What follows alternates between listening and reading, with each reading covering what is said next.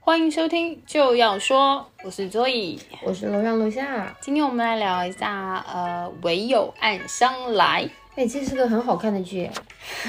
这剧节奏特别快。对，我觉得最近看的两部剧其实都不拖沓，都很都都很利索的讲。但是因为我们看的时候它没更完，然后呢，我们一天。刷到二十几集，然后结果发现结局没有出，然后把我把我愁的呀，把我等的呀。你每天就一集的时候就坐在那等着，看着时差时间 六点，因为不知道这个女主最后到底跟谁在一起，你知道吗？就是一个剧哦，就看了三十集，然后你在二十几集搞不清楚这个女主到底要跟谁在一起，然后我也觉得特别神奇。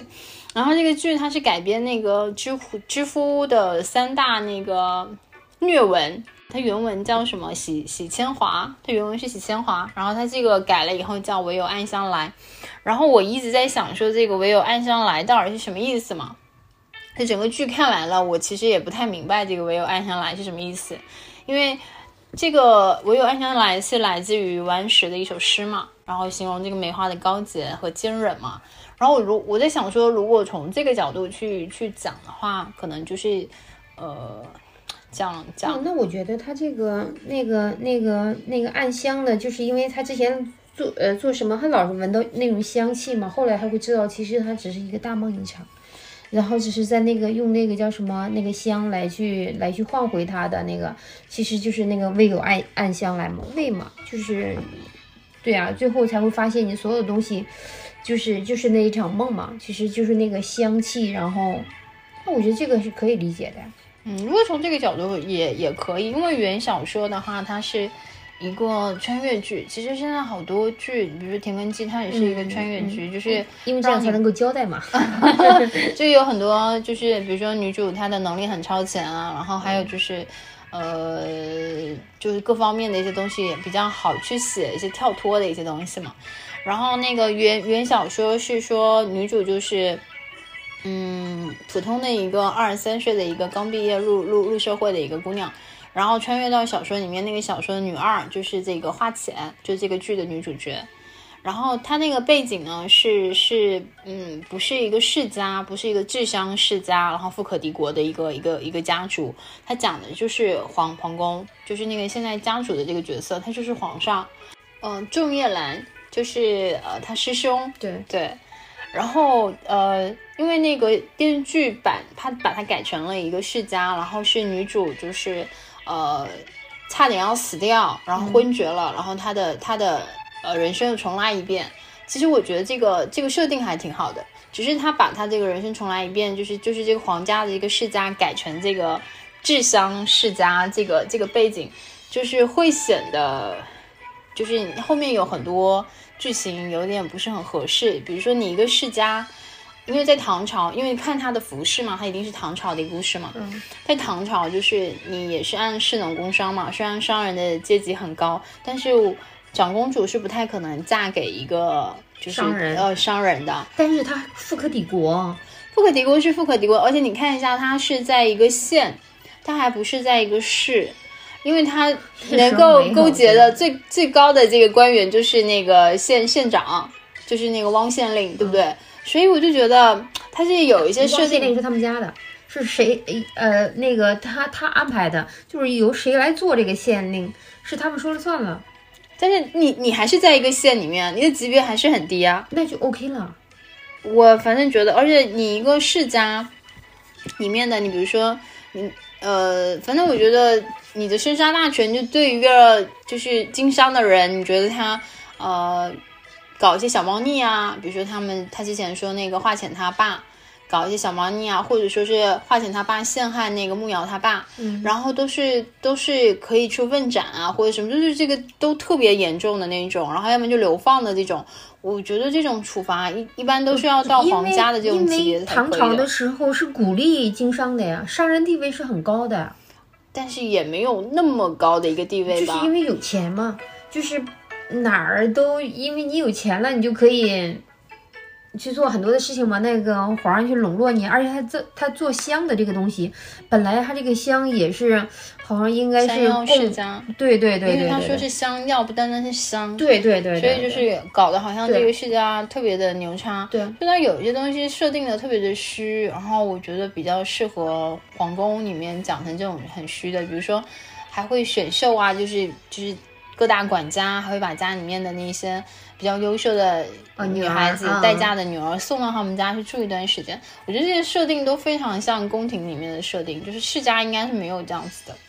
我觉得啊，我就是有一些冲突，而且他香药世家的很多东西，他其实交代的不是很多。你要讲一个经商的世家，就不是按这种权谋的方式去讲啊、比如说拿拿拿，就对他就是因为原小说就是讲皇家的，所以他凹过来，他有一些东西交代的不是特别好我觉。得这个我倒不会，你看，包括宋朝啊或干嘛的，虽然说都是特别注重于，就是就是是所谓的士农工商的，那时候会把这个，嗯、仕途的和读书人的，你看所有的当官的，嗯，你看那个叫什么，那个不叫梦华录，那个叫什么来着？包括在在清朝的时候，江南的盐商啊，然后包括丝绸的，他们真的是那个就算是巡抚，也是要去听命于他们的。就是商人，因为因为比方说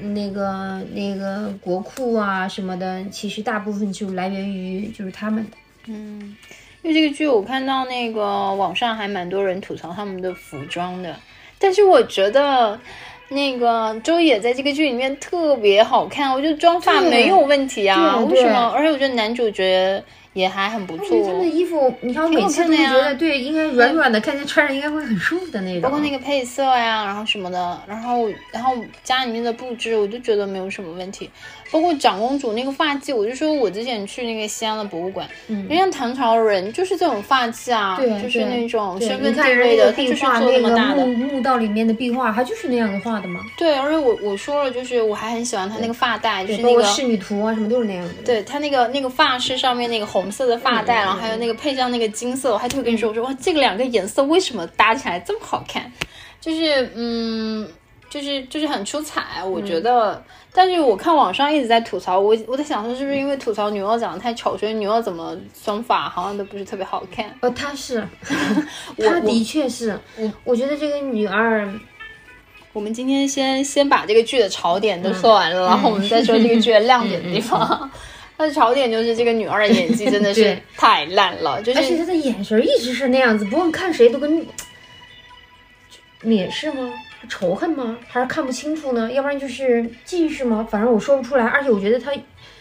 他对这个死就是一个表情，一个状态。他对这个角色理解不是很够，我的感受是这样啊。然后，嗯，他把一个特别讨好的人设，因为是一个白莲花，全世界人都爱他的一个人设，然后呢，就是演的就是特别没有层次，然后就是那种很邪恶的那种女配的那种感觉，然后女配那种还不是特别有魅力的那种女配，就是我们可以大致来梳理一下这个剧情嘛。剧情呢，就是故事发生在一个啊。那个雪雪花飘飘的天寒地冻的一个晚上，然后呢，这个女主就是花钱，然后她她她她是个呃通缉犯，然后她逃出来了，然后但是有官兵追追杀她，然后把她抓住了，抓抓回来了，然后抓回来，因为她逃跑，她的哥哥和她妈妈被各打了二十大棍，就是那个军棍，然后打死了，然后就拖到她面前，然后她看到她哥哥和她妈妈死了以后，她完完全没办法接受嘛，然后一口老血。就吐吐出去了，然后他在昏迷的状态下，有人问他，就是你的人生如果可以重来，然后你你愿意呃改变吗？然后他就说我愿意改变，我我一定要那个那个改变，对，然后一下就就来到了他那个就是结婚的一个夜晚，夜晚就是两年前，就她嫁给那个宗岳兰那天晚上，就穿越到这个时候了。但穿越穿越到这个时间点呢，有有一个比较尬的点，就是他这个时候已经把坏事都做的差不多了，就是因为他他他跟周月兰是青梅竹马嘛，然后呃嗯，就是他从小到大都很喜欢周月兰，其其实他们全部都是青梅竹马的。对他，他跟家主，家家主是那个呃宗熙武，仲仲夜兰是仲熙武的师兄，对，然后他们都是香香药世家，就一个一个家族都在做这个香药的，然后只是说那个，但是因为花钱，就从小到大就是都喜欢那个周叶兰，然后呢，但是周叶兰就不喜欢他。他的确长得更好看，小的时候也是。对对对，就是他一直都没有留意到这个家主，就是可能也觉得家主这个身份地位比较高，自己高攀不起吧。因为那个华浅他们家是呃，就是这个家主仲仲西武他们家的一个都管事，对，比较大的一个都管。这可能也是后面才升到督管的，以前可能还没有。嗯，然后他因为爱而不得嘛，就是他其实琴棋书画样样精通，又长得特别漂亮。然后呢，就是其实他学琴棋书画，书画书画主要是为了讨好这个大爷，就是这个仲仲叶兰。然后结果呢，也讨好的不是很成功。后面发现这个大爷一直在在等一个就是手持玉佩的一个姑娘，然后呢，他就冒充了自己是那个手持玉佩这个姑娘，然后然后又用点计谋嘛，就是大爷喝醉了，然后跟他发生了什么东西，哦，给他下了药。对，然后然后不得不就娶了她。他做了这两件事情嘛，所以大爷才娶了她。但是，但是她在嫁给大爷之前呢，呃，因为这个大爷喜欢那个那个女生，就是就是有玉佩的那个女生。为什么他认为有玉佩的这个女生 是他的真命天女？就是因为那天是大爷的生日，生日他这天呢，好像在好像是他母亲的忌日吧，然后他在那个祠堂里面就是。呃，这个有有玉佩的这个小姑娘呢，就陪了他一段时间。当然，那个那个姑娘那天是蒙蒙着面，好像是因为过敏起了疹子，反正蒙了一个面，然后就没有让这个大爷看到这个女孩子的真面目。然后那个大爷就是为了感谢这个小女孩陪他，然后让他觉得这一天。过得没有那么难过，所以就给了她一个玉佩，然后觉得这个姑娘就是类似一见钟情吧。总而言之，就是关键就是那么小的小屁孩也会一见钟情啊。对对对，心心念念这一辈子就是要娶这个姑娘，所以所以那个那个华浅就就冒充了这个女孩子嘛。总而言之就是，呃，这个慕瑶小时候就是拿着大爷给的玉佩，然后长大了以后呢，就是慕瑶的爸爸又是那个华浅的爸爸的。呃，竞争对手，然后多年来就一直有一些常年竞争嘛，就铁定是视为视彼此为为仇家嘛，所以那个华浅他爸也弄了一点手段，就陷害了这个慕瑶的爸爸，然后就是这个慕瑶的爸爸就在狱里面自杀了嘛，然后那个慕瑶就是就是也通也被也被通缉了嘛，就是大概是他结婚前这个这个仇怨。还做的坏事大概就是这些了，所以这个花姐呢就是在想说她要怎么凹这个结局，因为她之前做了太多坏事，然后两年以后他们家就是家破人亡，然后死的特别惨嘛，所以她想把一步步把她挽挽救回来，然后让他们家人能够活下来，然后我就我也不投，我也不图就是要嫁给周月兰。每次做决定的时候一定要跟以前的时候反着来的方向。对我也不图要嫁给周月兰，因为周月兰后面也抛弃了他。不不爱他了，然后就是他觉得这种爱而不得这种这种扭曲就没有必要嘛。然后还有就是，嗯，争这些名啊利啊，因为就是他爸这个督管的位置就是很招别人嫉妒嘛，然后也有很多风险嘛，就是树大招风嘛，就对，反正就是想想平平淡淡的去去生活嘛，就是就是这是他重新生活了，就是重启他的人生以后想要去做的事情。所以呢，他就他就他他就开始谋事了啊！第一个大节点就是那个，呃，他们有个祭祀典礼，然后那那个那个 moment 的关键点就是，嗯，那天哦，对对对对，武武硕武硕末，就是另外一个，就是他们这个襄阳世家其实生意做的很大嘛，其中的一个一个家族嘛，然后呃，因为这个襄阳世家他们为什么是最大的？他们有一个呃，是可以供货的，就他们有一个很。秘药的配方就是等于说是那个叫什么还魂丹，对对对，就是它反正有个很顶级的一个一个香香药配配方，就闻了以后可以让人那个还魂的那种那样子一个配方，还魂手破，对，不是叫这个名字，不是我我知道，我说那个那个香的药效可以还魂手破，对对，这个香的药效这个，但他们那天做那个祭祀大典，这个武术木他们家族呢，就是为了去偷这个这个秘方配方。然后呢，就就做了一些比较出格的事情，就是找一些，呃，武功很高强的啦，想要把那个给抢下来。然后结果在那个就慌乱之中，然后一箭就差点要射到那个纵夜兰嘛。然后原来潜意识就是他没有重生之前，是慕瑶帮那个周夜兰周元兰挡了一剑，但是呢，他现在需要需要一个很大天大的恩情，让那个周元兰就是可以给他第二次机会，或是对他另眼相看嘛。所以呢，他把这个救命之恩抢下来了嘛，他呃挟恩图报嘛。然后在他受重伤的时候，本来呢就是周元兰对他就是有愧疚感，因为他成亲当天就是周元兰也没有来跟他洞房。然后完了以后呢，他又去救了牧瑶，对他又去救了牧瑶，然后第二呢，就是他回回门门的时候，他他也迟到了，所以他就觉得自己对自己的妻子有一些愧疚，而且他确实那个时候一心一意都觉得她就是他那个玉佩女，他他的爱是他冥冥之中，你看他其实对慕瑶一直他会很好啊，他他西空之夜他也会去去牧救慕瑶，他回门的时候走的路上面他也要去救慕瑶啊。对他，他其实是喜欢慕瑶的，但是你毕竟跟那个华浅也是青梅竹马嘛，而且你确实明媒正娶了别人嘛，所以他内心又有点愧疚，就是两个人在两个人之间，他有点摇摆不定啊。他本来想说，那我既然娶了你，我以后就好好爱你好了，但是他又不能放下慕瑶。总而言之，就是现代版的何书房、何书桓，就是那个那个那个家族的一个何书桓吧。然后总而言之，就是慕瑶不是花钱，因为救了这个呃钟钟月兰嘛，所以他其实还挺感恩他的，就说想要从书房帮到他的房间来，两个人同住嘛。嗯，圆房啊，只只是只是说同住啦，干嘛要说圆房？结果那个他说要搬过来住的这个要求呢，又被那个华浅拒绝了。然后华浅就跟他坦白了，就是他对他做了两件事情，因为一是就是他不是那个玉佩女，然后第二的话就是，呃，他他他给他下药，让他他们俩之间发生发生了那个模糊的关系嘛。所以那个周云兰就特别特别生气，然后他就他这个事情呢，就在他心里其实没有办法相抵的，因为他还很生气这个事情。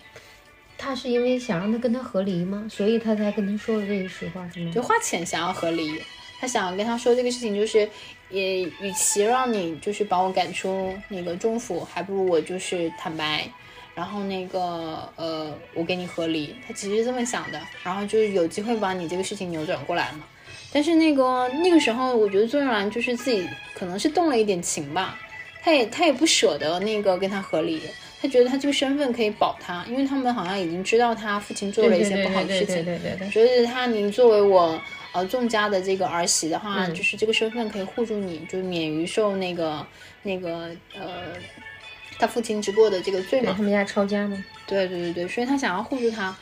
然后就一直不同意和离。然后呢，对于梦瑶来说，他就说我跟那个华浅香暂时不能合离，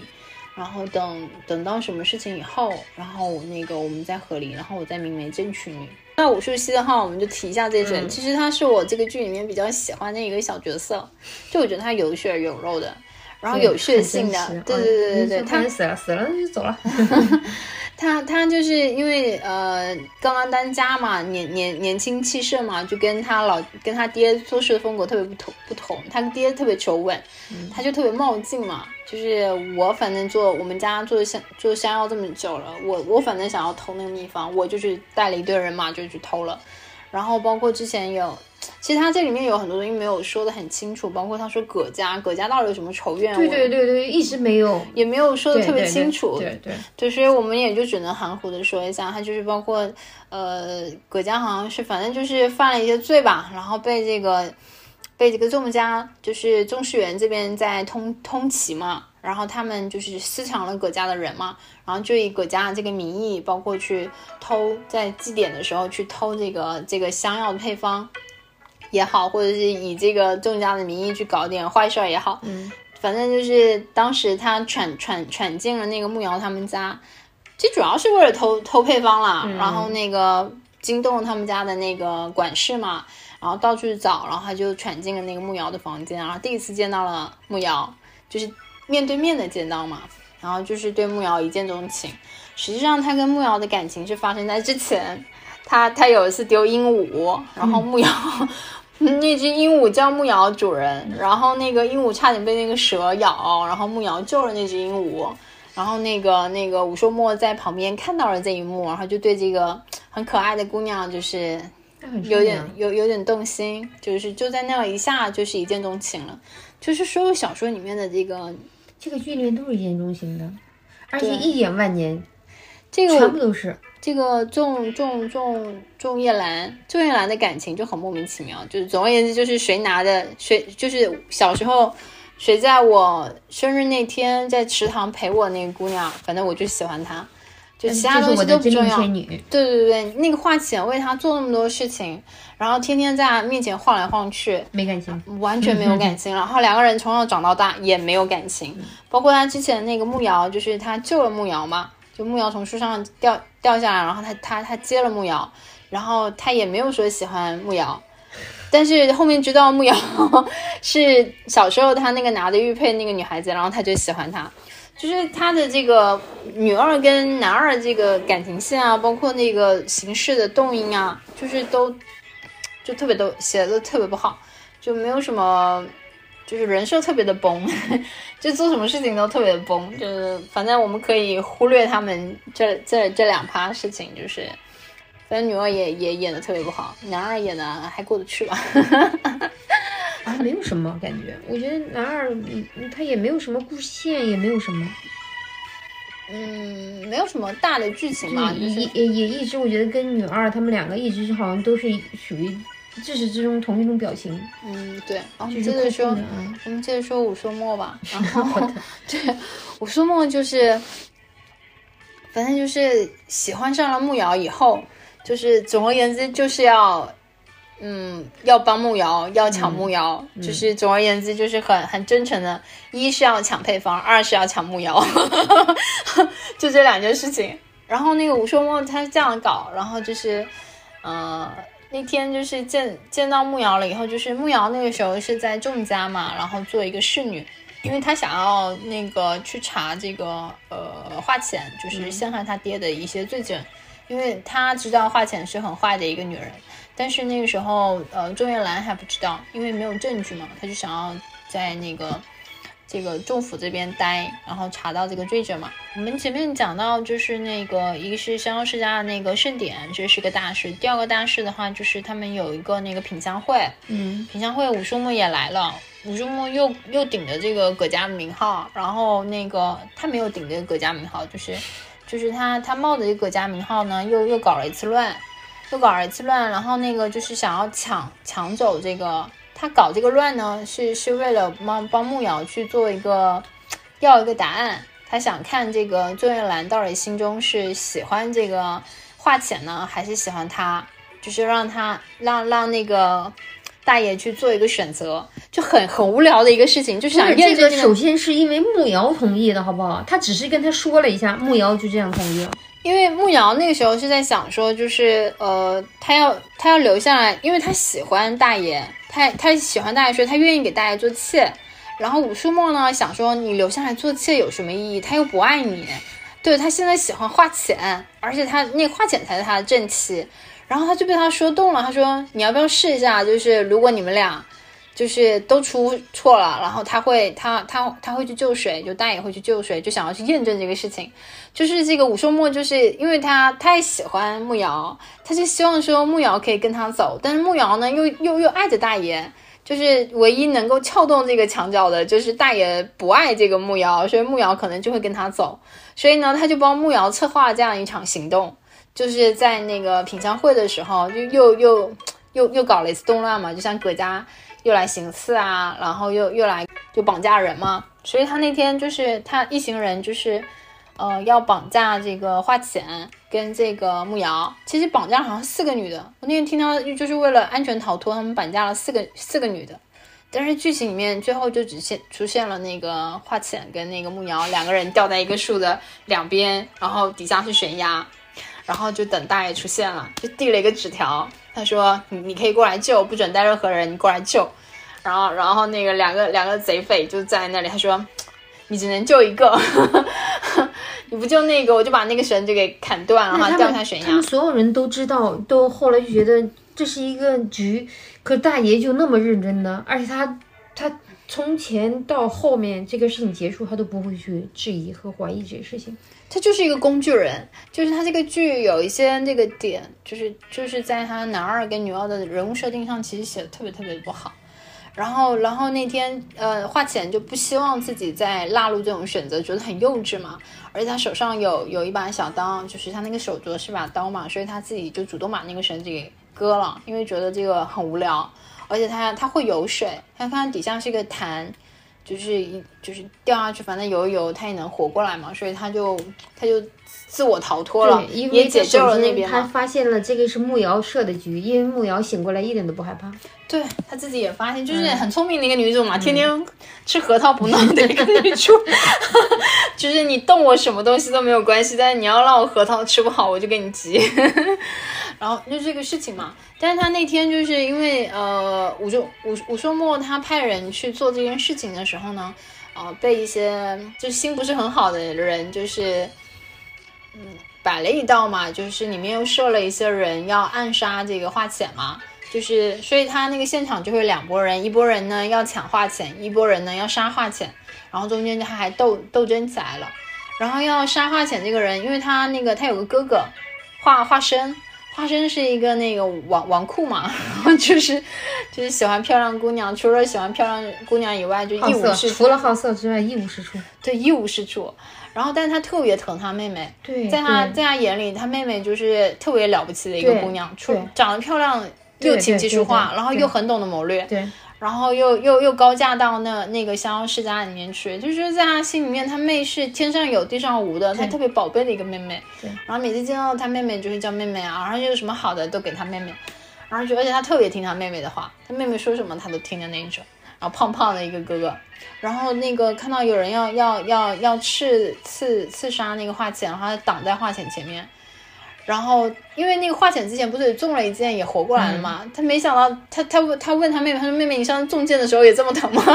他都没有想过这个挡这个一箭可能会要他命，他后面真的死掉了，就因为帮他挡这挡这一箭就死掉了。但其实那个华浅就是他也救过他哥哥，他之前他哥哥就是被那个木瑶陷害嘛，说。说他哥哥非礼他的时候，华浅挡在华生的前面，想要为那个华生说两句话。对，因为中野兰如果他不挡，他中野兰可能就真的就砍下去了。对，然后华浅其实挡在他前面，然后呃，因为那个华龙舟也在旁边，所以要不然他真的就被那个大爷给给砍下来。所以他其实也是救了他那个他哥哥。他哥哥呢，这个人呢，就是虽然对别人特别不好啊，就是对于下人啊什么的，尤其他小妾啊什么的，就就是。觉得都是下等人，都都不放心上，但他对他妹妹真的很好，而且他觉得他妹妹还救过他，呃，对，所以所以他就是特别把他妹妹当回事儿，所，但是他救他妹妹这个事情，他花钱当时也没想过他哥会死，因为他觉得他中箭也没有死，他就最多觉得他哥受重伤，然后他他跳到水塘里面又回来的时候，就没有想到他哥就死了，然后我觉得那段戏拍的特别好，就是。嗯，他去看他哥的灵堂，然后，然后非常悲痛欲绝，他妈不肯认他，然后不肯不肯那个接受他，然后他出来那个跟跟掉了魂一样的，然后就看到他哥哥一直叫他妹妹，然后他一直止不住的一直流眼泪。那段戏我今天看的也挺感人的，就是那种，就是对，那是那个周也演的，而且我觉得他他哥哥死完之后，他有两个晚上的时候，然后去去祭。祭奠，去去去评掉他哥哥，我觉得那两场戏都其实都是很 OK 的。第一场戏的时候其实没有说什么，就是过去看一下。第二场戏的时候真的很认真的跟他哥哥去说一些话，那个，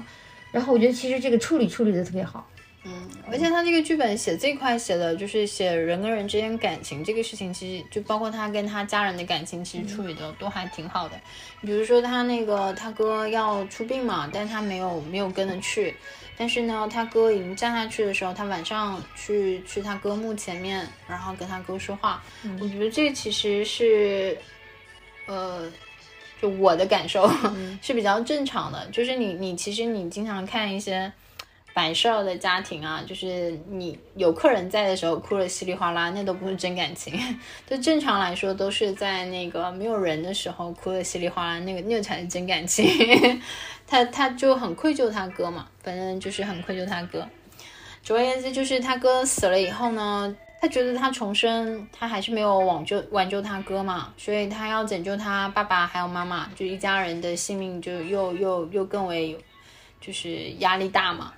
然后就在那天，就是家主过来跟他表白了。家主是一个，就是家主可能前一世对他的感情就还挺深的，只是说前世他演唱的特别好，他觉得就是那种特别爱的特别宏大的那种，就是我爱的女人不爱我，那我希望他可以跟他爱的人在一起幸福的生活。然后就是包括。那个呃，所以他花钱就一直在追这个周元兰，然后然后周元兰又喜欢慕瑶，然后慕瑶 他就帮帮着这个花钱去拆开那个周元兰跟慕瑶，然后就是跟跟那个周元兰去抢慕瑶，所以呢，花钱就一直以为家主也喜欢慕瑶，就是这样的一个关系啊。对他一直在成全他。对，然后这一世呢，然后他发现那个慕瑶不再执着于，呃，不是花浅不再执着于那个周元兰的感情了，然后呢，又提出来要跟那个周元兰和离，所以嗯，高兴的特别开心，然后和离书他自己要帮那个要帮慕瑶写，然后还要亲自送到慕瑶的，呃，不是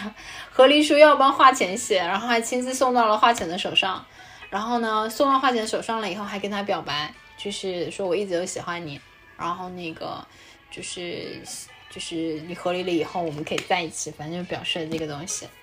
嗯，就就是，但是那个花浅就是因为前世特别的不幸嘛，所以他这一世就是想要的东西和敢要的东西特别的少，他就觉得只要守守守住自己，还要守住他的家人就好了，所以他不敢靠近家家族，他可能对他也有一些萌萌动吧。他对他是有一点点情感在的，包括那个，因为家族就是，呃，包括护着他不要被那个汤烫到啊，然后他帮他上药啊，还有就是他陪他去那个摘星楼看，看那么漂亮的夜景啊，然后给他喝那个解千愁啊，我觉得他们之间的那个回忆啊，就是两个人暧昧的回忆啊，就是少到可怜，你知道吗？我这个剧感情线怎么会铺的这么少？有个什么事情的时候，他也第一时间马上就过去了，然后他生病了。他以那长公主的名义，然后赶紧给他请医生啊，就是他们送这个送那个。但是他们之间的感情就是特别的含含蓄，因为他是他师兄的妻子啊，没有办法。对，反正就是特别的含蓄。然后那个，呃，这这个剧连个抱抱都没有。三大男主我们已经说完了，我们说一下那个第四号男主好了，就是那个第四号男嘉宾好了，就是华龙舟。华龙舟是我觉得。呃，比起男二，人生要立立得住太多的一个角色。对，我记得你已经问过我第四次我叫什么名字，我觉得这个特别好玩。邝龙舟是呃身世身世特别坎坷，就是因为出生在一个非常贫穷的一个农户家庭，然后他父亲呢好像是一个秀人秀才，是不是？嗯嗯。啊，秀才就是呃呃家里了就靠他妈妈就是干点农活，然后赚点钱生活。然后他妈妈后面生重病，然后就过世了。过世了以后呢，他秀才的父亲呢就又找了一个小的。后妈对他特别的不好，然后在他十岁的时候，十岁的时候呢，就把他卖给了那个当地的一个大大户，富富商。对，反正那个大户呢，就是姓刘吗？李啊，李家李李老爷，李老爷有虐虐童，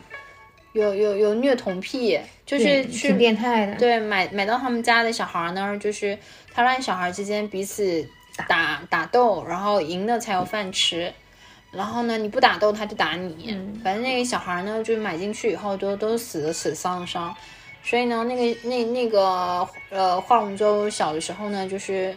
放了一把火，他就把这个老李李大爷给给弄死了嘛，放了一把火烧掉了，推推推倒他了，还干嘛的？但是推倒他了之后呢，然后他就放了把火，把他应该给烧死了。对，总而言之就是把这个大爷给烧死了。嗯，然后这家人呢也也不敢追究，因为他那个他那个大爷，对对，李李大爷也干了很不少坏事嘛，所以他们家人也不敢去报官或者追究什么东西，所以他就逃出来了。不是李大爷，是那个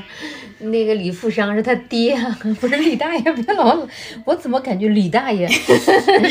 不好意思，你也姓李。他就逃出来，逃出来以后就没有办法谋生嘛，就行乞嘛，就做了好多年的乞丐。也没有很多年吧，反正就是流乱兴起啊，然后又被一副一个那个做兵器的一个一个做首饰的那个女的就就她是做兵器的，那个叫什么名字不记得了，啊反正是就是其实做兵器一般都是男人的事情嘛，但是她是很少有的，就是女人做做兵器，但是很有名，因为她是女性嘛，然后但是她也是。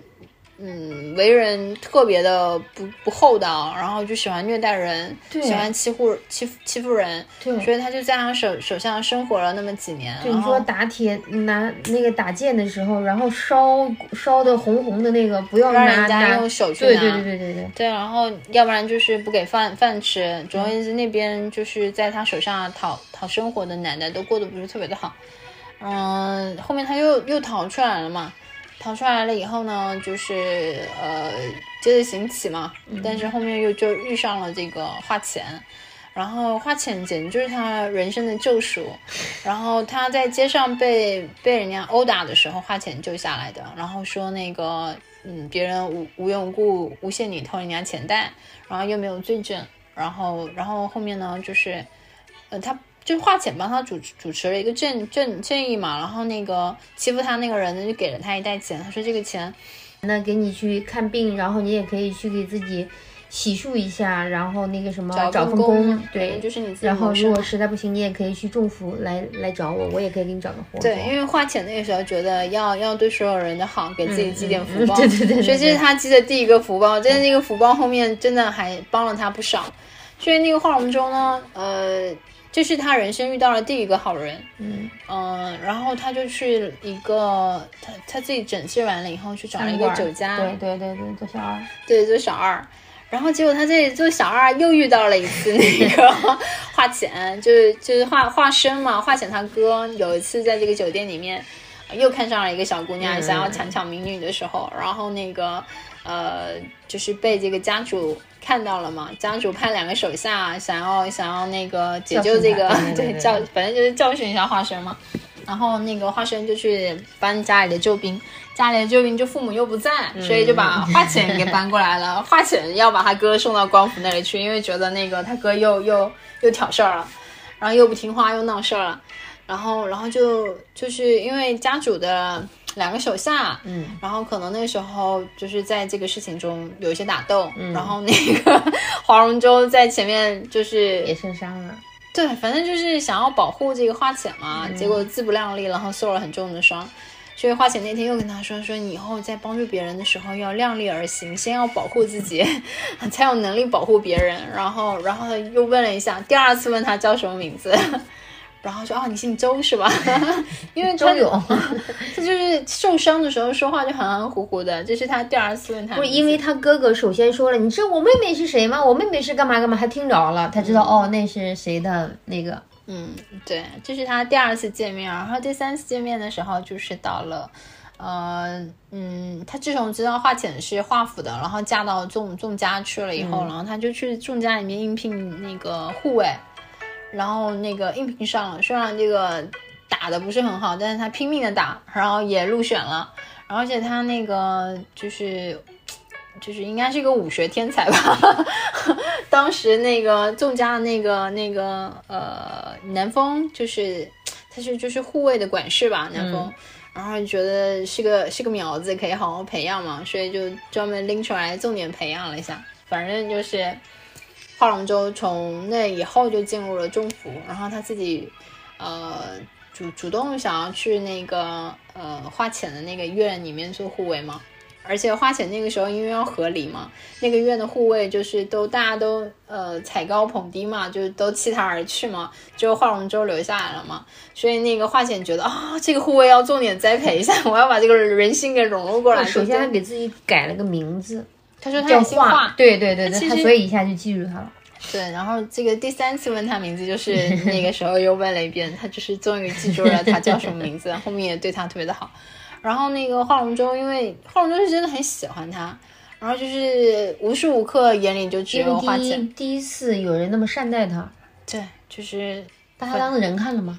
就是他其实活的就是行尸走肉，但是他为了他，他觉得他要变得更强大，他可以保护花钱，所以他他这就是人生接下来的目标就是就是护他，这是他人生就是他能看得到的能做的，就这么一件事情。就是基本上他就是，其实我一开始觉得他们俩之间应该也不算是爱情吧，对我开始也没有觉得他俩是爱情，但是他就是时时时我觉得刻刻相互的陪伴、相互的照顾，我觉得就会有一种这样感觉。对，就是相较于家主跟那个花钱的感情，就是他俩的感情就是太疏远了嘛，因为没有办法陪伴啊，然后也没办法亲近啊，所以有一些关心就变得可能是做的还挺大的，但是可能你并不那么容易被被对方感受到。对，我觉得是这样。包括那个像花钱跟那个家主，我看到他俩的一场比较大的一个定情戏，就是，嗯，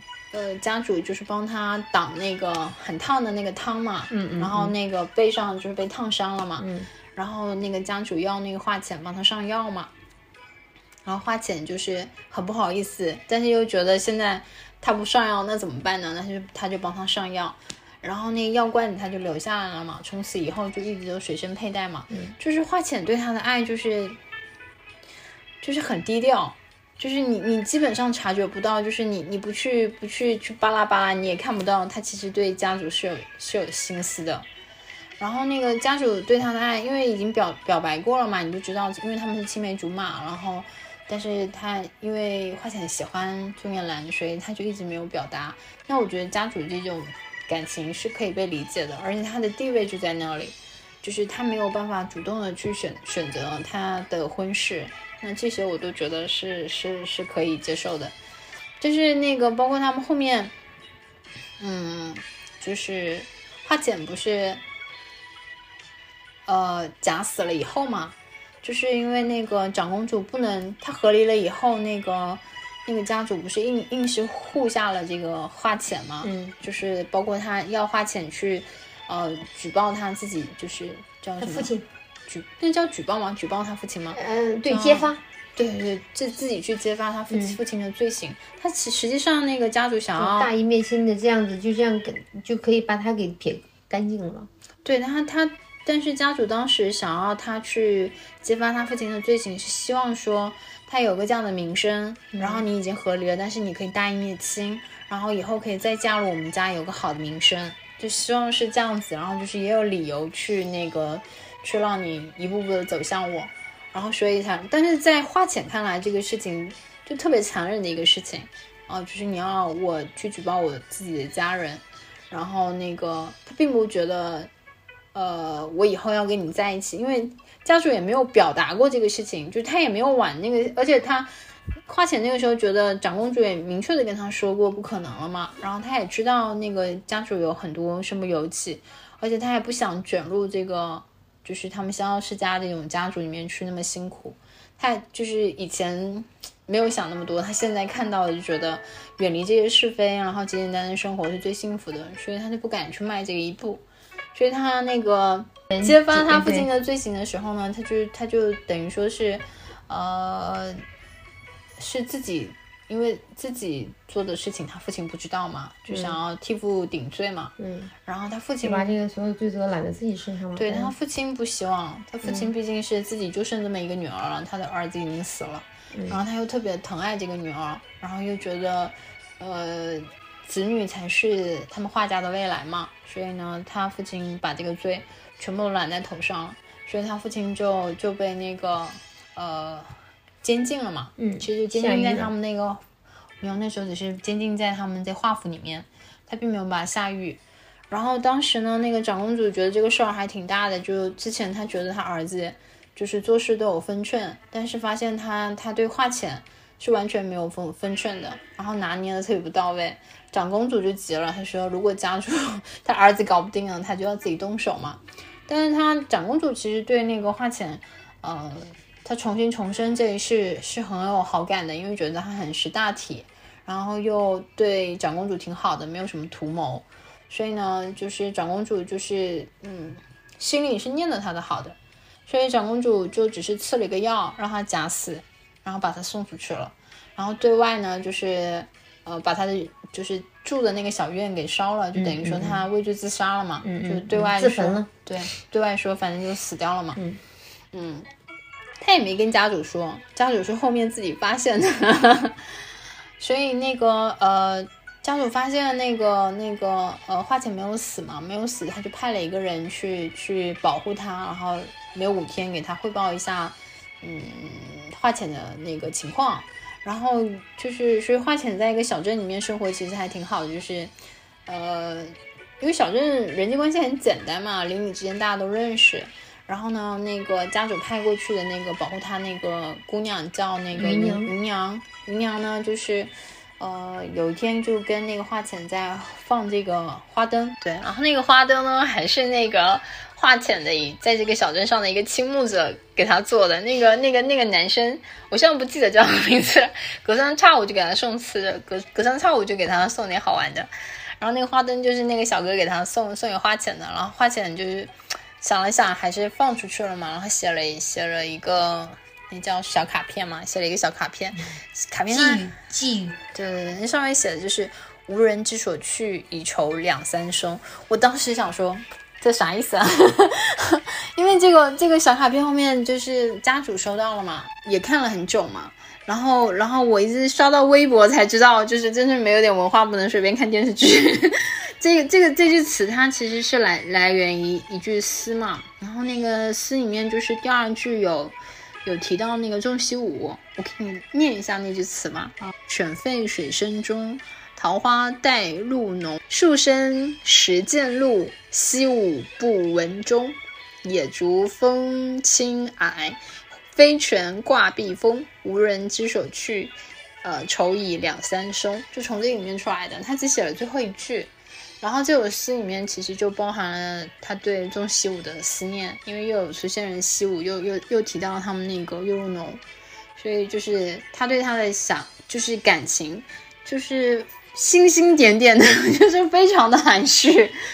然后那个大结局就是最后两两集，就是有个很大的反转，就是你看二十九集的时候，你会觉得你你在做那个过山车，然后看最后一集的时候，你会觉得你在做跳楼机，真的就是那个剧情简直有个反转到不行。然后二十八、二十九集的时候就，就是说他跟华龙舟过上了幸福的田园的小镇生活，就是你觉得这就是一个结局了。然后家主可能就舍弃了他，然后回去他的家主，因为知道。就是花钱想要的生活，他没办法给他。然后那个花钱为了感谢家主为他做的一切，给他做了一碗产那个叫什么素素汤面，就是呃，那个烧那个叫什么饼，呃，那个叫什么？反正就是汤面，啊、对对对，汤饼，汤饼嘛，反正就是对寿寿成的一个很很素汤饼吧，然后给让那个华龙舟送去送去给那个家主，家主也没有吃，但是他收到了心意，然后把那个。那个素素汤面就放在地上，然后他的马车就远去了，就那样的一个场景。然后我以为这就是大结局喽，没想到，没想到这只是一场梦，没想到就最后一集，就是就是他躺在床上，然后那个家主拿的那个就是会还魂的那个香，嗯，在鼻子里面晃来晃去，然后就是原来他这，就是他这所有重生的都是一场大梦。然后他根本就没有救回他爸爸，也没有救回那个木瑶的爸爸，然后自己也没有变好，这完全是他在梦里面去臆想出来的。嗯，然后他醒过来了以后，发现就是他哥死了，他爸死了，他娘也死了，然后包括他的丫鬟那个千纸也死了，他就是等于说他人生就是经历了家人离开三次，然后就。大崩溃，又吐了一口血，又晕过去了。然后后面就是那个家主又重新换回他，因为其实家主已经守了他二十六个月了嘛，一直在一直在希望他能够醒过来。结果醒过来了以后，就是二十六个月，你得跟华容州去对呃用二十六次的那个什么，这是就是这样对应上了嘛。嗯，其实呃，因为微博上有很多讲那个华容州其实是家主的。就是花钱想象出来家族另外一个化身嘛，我其实也没有看出来这个联联系在哪里，就是也不知道是怎么就揣测出来这个这个线索，反正也不知道。然后总而言之就是，嗯，家族又重新再唤醒这个这个花钱嘛，就跟他说，他说你你昏睡过去就是是一种逃避嘛，人生还是要面对嘛，然后就是不管怎么样，我都会在你身边，然后陪你一起走下去嘛。然后就是现实版的就是这样子喽。其实我觉得，嗯，它应该是有两个结局的，可能就是划龙舟，划龙舟在溪里面划龙舟，你渡这个。就是就是可能，嗯，导演当时在在剪的时候，应该是想说还没有决定要用哪个结局，但是他后面其实用这种方式呢，就是就是硬硬硬扭了一个结局。其实你二十九集就可以做大结局了，但是按照来说，一般像我们观众喜欢看大团圆结局嘛，而且喜欢看，因为感觉他跟化妆中应该不太可能。其实这个剧我觉得还是可以，剧本啊还是有，就非要讲点人性的东西和深刻的东西，还是可以讲一讲的。就是除了这个剧你看的很爽以外啊，就是它它其实它有些设定，嗯，还是很讨喜的。你比如说，它男主永永远是一个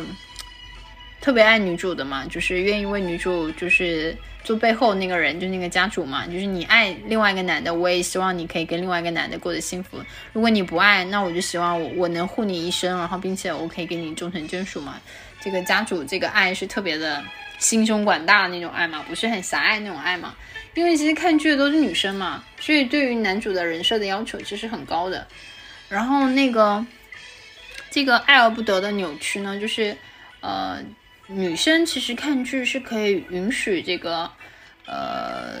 女主是是是是有问题的，比如说就是要不然就家境不是很好啊，嗯，然后要不然就是呃本身不是很优秀啊。但这个女女生呢，她家境好，然后本身也优秀，但是心不是很好啊，因为爱而不得啊，做了一些坏事啊。这叫做是任性嘛，大家小姐任性嘛。就是自我救赎，对，而且为了我自己想要的，其实他本质上他的所有的坏起源于就是他他想要嫁给这个钟叶兰，嗯，对他只是因为为了为了想要就是嫁到这个这个重重重府，然后想要跟这个这个男二在一起，其实他只是因为为了这一个男人，然后再不择手段而已。对，然后第三个就是说这个命运的轮回，其实你重新来一次。并没有改变这件事情的结局，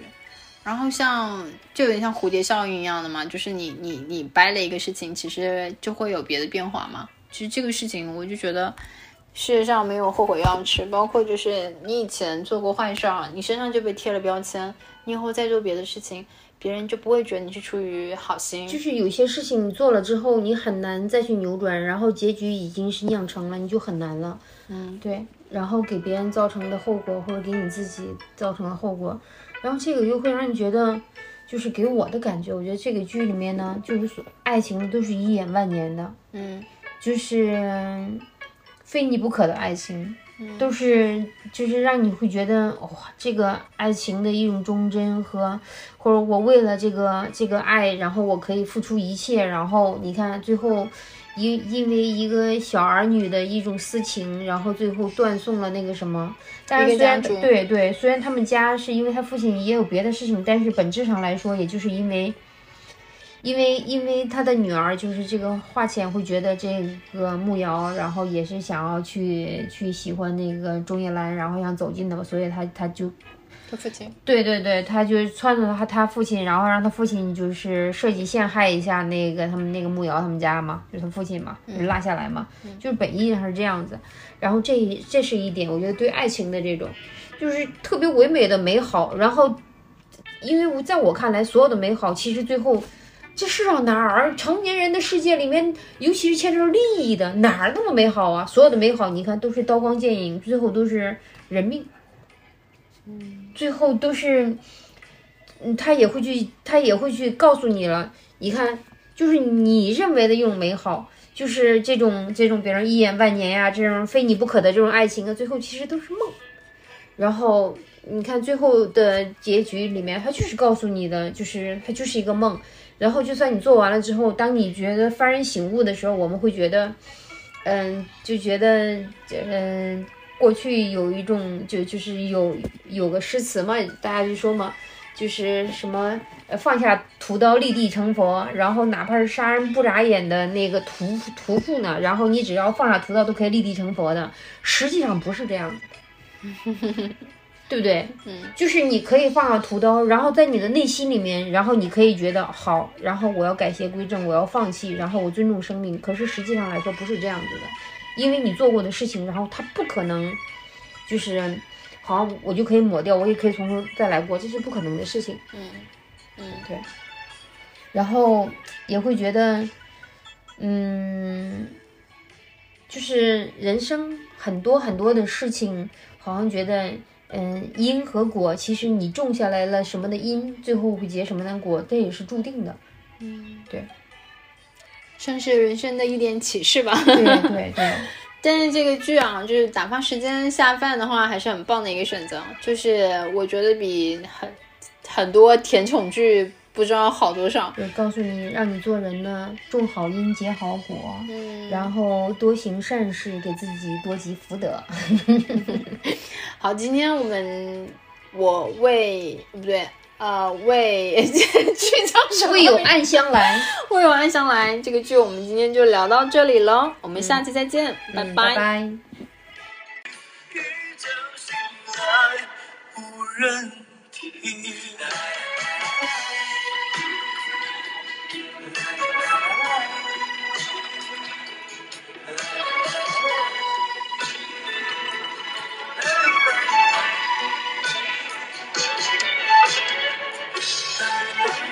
Yeah.